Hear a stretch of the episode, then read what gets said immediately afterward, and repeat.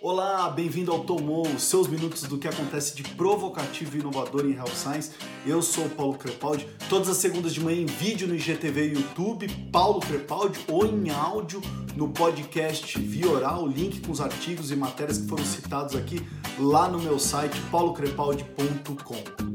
Passamos já de um mês de isolamento social, não tá fácil, eu sei, tá difícil então eu espero que esse vídeo aqui, esses minutinhos aqui, possa fazer você esquecer um pouquinho de tudo isso, é, para te colocar o teu pensamento, as suas ideias em outros tipos de assunto. Vamos falar do fun fact dessa semana. É, primeira coisa que eu queria falar, que eu achei bem legal, que eu encontrei, é essa propaganda aí que vocês estão vendo, que está rolando nas redes sociais. É uma propaganda nos Estados Unidos, é muito legal, uma propaganda que foi publicada num jornal é, em 1910, é, dessa empresa de telefonia, é, na época, obviamente, eles não estavam fazendo quarentena, mas foi uma oportunidade que as empresas acharam é, um, de um atributo para falar, na verdade, é, sobre doenças altamente contagiosas da época, né? É, varíola, difteria é, e outras coisas. Mas o que eu achei mais interessante é que se você visse isso nos jornais atuais, faria todo sentido também. Não sei se vocês, mas eu estou super empolgado porque hoje, olha aí, esse vai para os meus amigos lá, para aquele grupinho de WhatsApp que a gente tem com a galera da indústria farmacêutica que gosta de NBA e NFL. É, Marsula, Vanderlei, Pablo, é, Emir, toda a galera daquele grupinho ali saiu hoje na Netflix os dois primeiros episódios do The Last Dance, que é um documentário de 10 episódios totais que conta a história do gênio o maior jogador de basquete do mundo, Michael Jordan, na sua última temporada no Chicago Bulls, lá em 97, 98. É...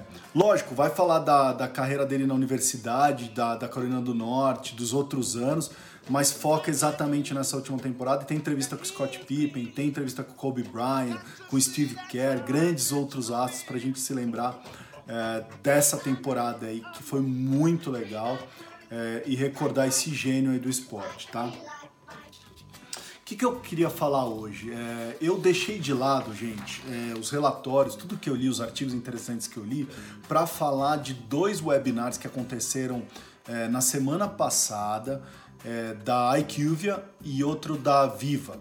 E ambos tratando sobre a visitação remota, tá? Então por isso que eu decidi trazer esse assunto aqui hoje, porque eu acho que é super importante, está todo mundo, acho que na mesma fase, né? Aprendendo a lidar com, com essa nova tecnologia, essa digitalização que a pandemia nos obrigou é, a ter e acessar e aprender a usar de qualquer forma, não tem outra opção, né? A não ser essa, tá?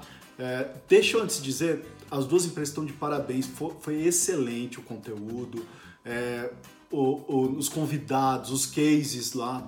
Eu não encontrei ainda os links, você pode assistir novamente é, esses dois webinars. Se eu achar, ou se as empresas me enviarem é, ou postarem no site, eu vou postar nas minhas redes sociais. Então fiquem ligados, porque eu deixo essa informação e volto a atualizar também no meu site com esses dois links, se elas tiverem disponibilizado isso pra gente. O que, que eu coloquei no meu site para vocês?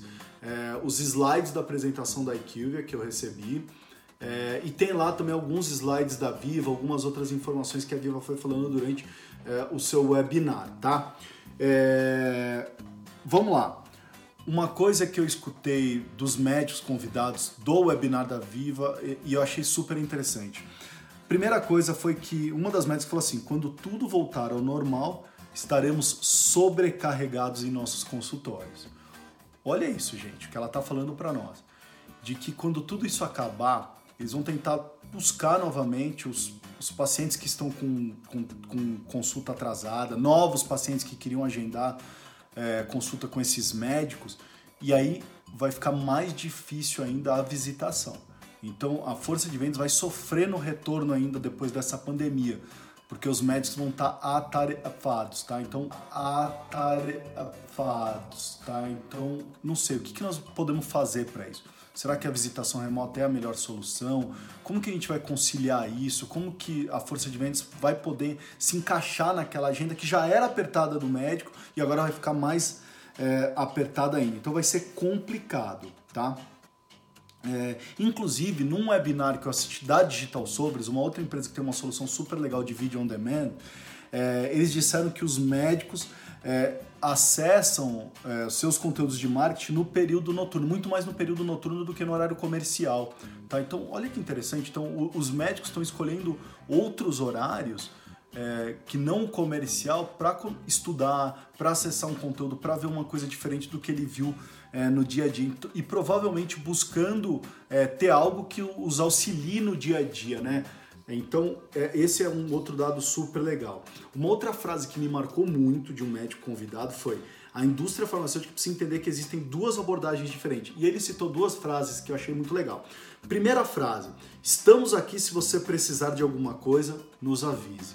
E uma outra frase, que é uma outra abordagem da indústria, é: doutor, você tem um tempo para visita virtual? Olha a diferença. Então ele falou que isso é muito importante nessa fase, tá? É, isso deixa claro que a gente precisa conhecer cada perfil. Ou seja, vamos precisar levantar dados. A gente não sabe ainda. Aquele médico ele prefere receber por WhatsApp, por e-mail, ele prefere é, receber um link, é, em que horário, quando que ele gosta de acessar, o que, que ele quer saber. Tudo isso vai ser um levantamento de dados que a força de vendas precisa trazer para dentro do sistema. E esse sistema, com uma inteligência artificial, precisa devolver para a força de vendas, para a força de vendas saber trabalhar esse dado.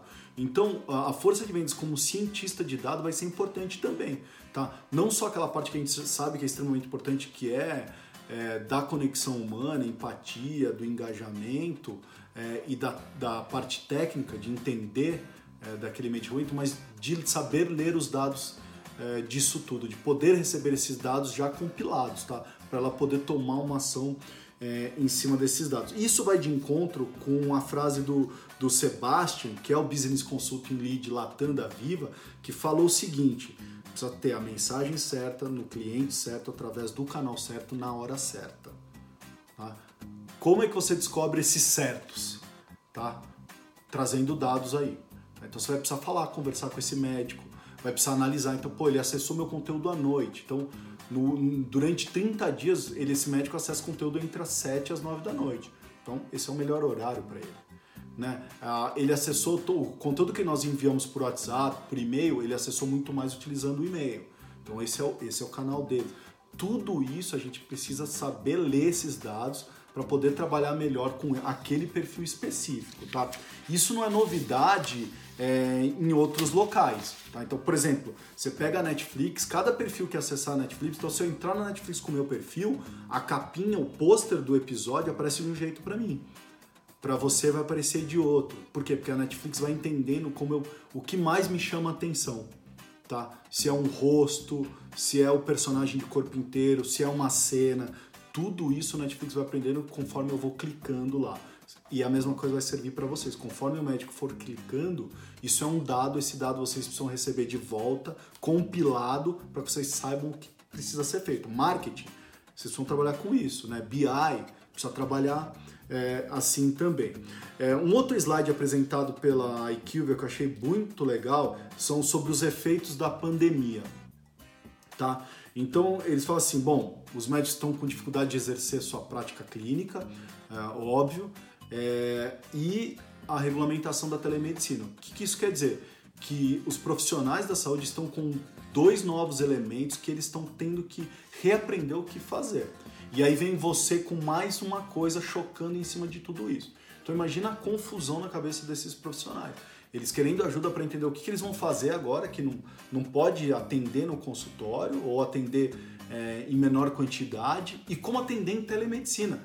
Né? Lembra que até pouco tempo atrás muitos médicos eram contra a telemedicina, né? eles achavam que não, não dava, não era possível, agora é o único jeito.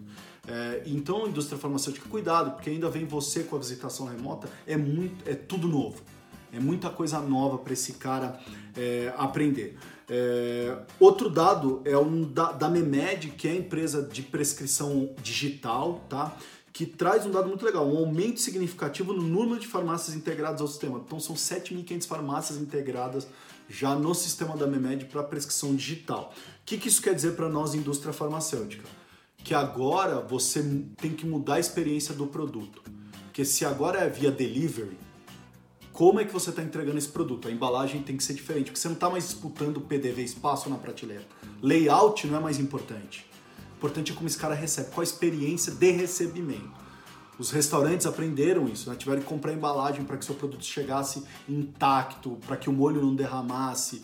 É, eles criaram cartinhas é, de boa experiência. Não, é, eles sabem que não tem mais o garçom para explicar a comida, então eles têm que explicar de uma outra maneira. E indústria farmacêutica vai acontecer a mesma coisa com vocês. Qual é essa nova experiência de delivery que vocês estão é, criando? Se antes era difícil saber o que acontecia com o teu paciente, quando ele saía da farmácia, agora que ele está dentro de casa é mais difícil ainda. Então, você vai precisar ajudá-lo a consumir esse produto dentro de casa. Qual é essa sua experiência, tá? Outro dado da equipe de contatos remotos, é óbvio, teve um aumento significativo. É, então você não será o único. Imagina quantas visitas remotas esses médicos não estão sendo solicitados tá? Quantos webinars eles não estão participando, tá?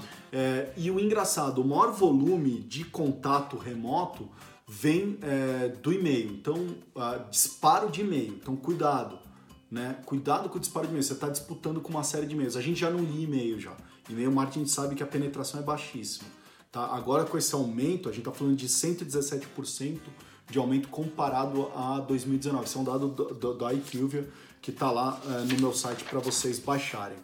É, que mais? Ah, em ambos os webinars ficou claro que deve existir uma estratégia única para aquele perfil é, de médico específico, tá? Então, o que, que isso quer dizer? Não importa o canal que ele acessar, ele tem que ter a liberdade de escolher onde consumir e quando consumir tá? É, quero, ele quer consumir no smartphone, então seu, seu conteúdo tem que estar preparado para smartphone, ele quer consumir no computador, no, no tablet, então seu conteúdo tem que estar preparado para se adequar a todas essas, essas ferramentas hoje, todas as telas, vamos colocar assim. Um outro dado legal da equipe mostrou que a idade dos médicos é indiferente na aceitação de visitação remota. Então vamos parar com esse negócio de que a geração, dependendo da geração, o médico aceita mais ou menos dado da Equiva mostra que é indiferente. Um dado da Viva que também foi citado pela Equivia é o aumento substancial do tempo do médico com o representante em visitação remota. Tá? Olha só, presencial, o dado da Viva diz que a média é de 2 minutos e remota a média passa para 11 minutos. Esse tempo que aumentou agora, o que, que você está fazendo? Né? É, você tem maior oportunidade de agregar valor para esse cara, de engajar ele. O que, que você está falando? Tá falando, fazendo. O que, que eu acho? Que isso acontece por quê? Porque o poder agora está na mão do médico. Uma coisa é o representante estar tá lá, sentado lá na, na recepção, às vezes o médico fica sem graça de não poder atender aquele cara e acaba atendendo, cheio de coisa, acabou de passar por um paciente difícil e não consegue prestar atenção. Agora não, ele decide, ele fala, eu quero te atender esse horário pode falar comigo. Então ele dispõe de mais tempo para você. Então, seja, a oportunidade de você errar é maior, mas a oportunidade de você acertar também está maior. Então prestem atenção é, nisso aí, tá? É, outra parte crítica citada pelas empresas é o preparo da força de vendas no meio digital, tá? Então, é, como é que você está ensinando? Qual que é o ambiente melhor para o atendimento remoto? Na sala da casa do cara? Num, num, quando tiver liberado esse isolamento social num, num Starbucks da vida, ou ele tem que estar no escritório preparado para isso, né? É, qual o suporte de TI BI para ele? Né? Suporte de nuvem. Então, se o médico pedir um dado, pedir um estudo, como esse cara pode entregar na hora para o médico para não perder, perder aquela oportunidade de contato? Para não perder aquela oportunidade de oferecer para o médico logo na sequência aquilo que ele pediu. Né? As áreas de treinamento, como é que vocês vão treinar? Vocês estão disponibilizando headphones ou cada um tem o seu, está usando um tipo diferente de headphone? Às vezes o fone falha, é, a internet desconecta porque o 4G não funciona direito. É, então todas essas coisas agora a, a gente tem que estar tá atento agora. Tá? A digitalização está exigindo isso é, da gente. Tá?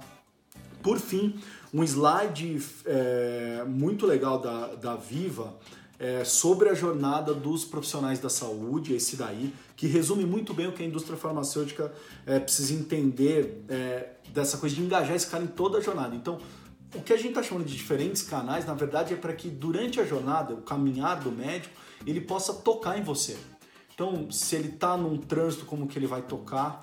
É, na, na, no teu produto, se ele está dentro do consultório, como que ele faz para tocar, se ele foi para casa, onde que ele vai tocar, onde que ele vai consumir, que horas ele vai consumir. Vocês estão chamando de multi-channel, o varejo chamou de omni-channel. Eu não gosto de nenhum desses nomes, porque para mim soa que você tem que ter diversos canais e às vezes diversos canais se tornam esquizofrênicos.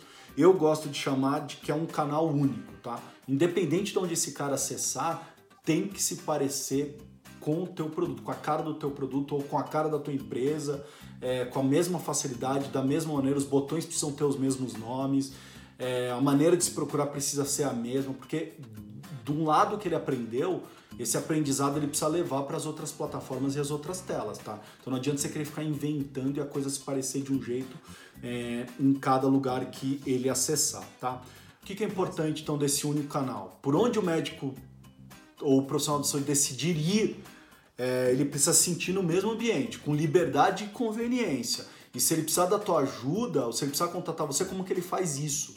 Tá? Você não está à disposição 24 horas, mas ele precisa saber como é que faz isso. Se ele precisa deixar um alerta para o representante receber esse alerta é, nas, às 8 horas da manhã do dia seguinte e aí agendar com ele, tudo isso precisa estar tá definido. Essa jornada você precisa estar tá mapeando hoje. É uma estratégia digital, tá, gente? Vocês precisam fazer isso daí, tá? Não dá para escapar. Tá? É, é hora da indústria farmacêutica começar a levantar dados dos profissionais da saúde. Entender o, o perfil, o indivíduo, é, conhecer sobre os seus gostos, é, como entregar uma experiência muito melhor, é, ir direto ao ponto, com aquilo que ele realmente precisa no dia a dia. Tá? É, a gente precisa lembrar que não é só a indústria farmacêutica que está vivendo um momento novo, está aprendendo a se digitalizar. Os médicos também, os profissionais da saúde também estão aprendendo a se digitalizar agora, tá? Então, o que você está fazendo para ajudá-los? É... Tenha paciência, vai com calma, cuidado com a abordagem. Lembra daquelas duas frases daquele médico que eu te falei? Não demonize a tecnologia, é... não substitua a tecnologia por pessoas. É, não transforme a tecnologia em um atributo de corte de despesas. Fica chato só isso. É, cuidado para não deixar que a visitação remota seja percebida como é, um corte de custo para aqueles profissionais menos importantes ou uma maneira de aumentar o seu lucro. Transforme a tecnologia em um aliado para que o representante faça aquilo que ele melhor sabe fazer, que é ser um humano são as emoções. Sem emoção não há tesão. Isso é do representante de vendas. Deixa as máquinas calcularem os dados, entenderem dos dados, entrega para ele esses dados e deixa ele usar esses dados de uma maneira humanizada. É para isso que o representante está aí, não para ser uma máquina, tá? É isso aí, ficamos por aqui, aguentem firmes, vamos sair dessa juntos. Deixem seus comentários, conversem aqui comigo todas as segundas de manhã. E aí?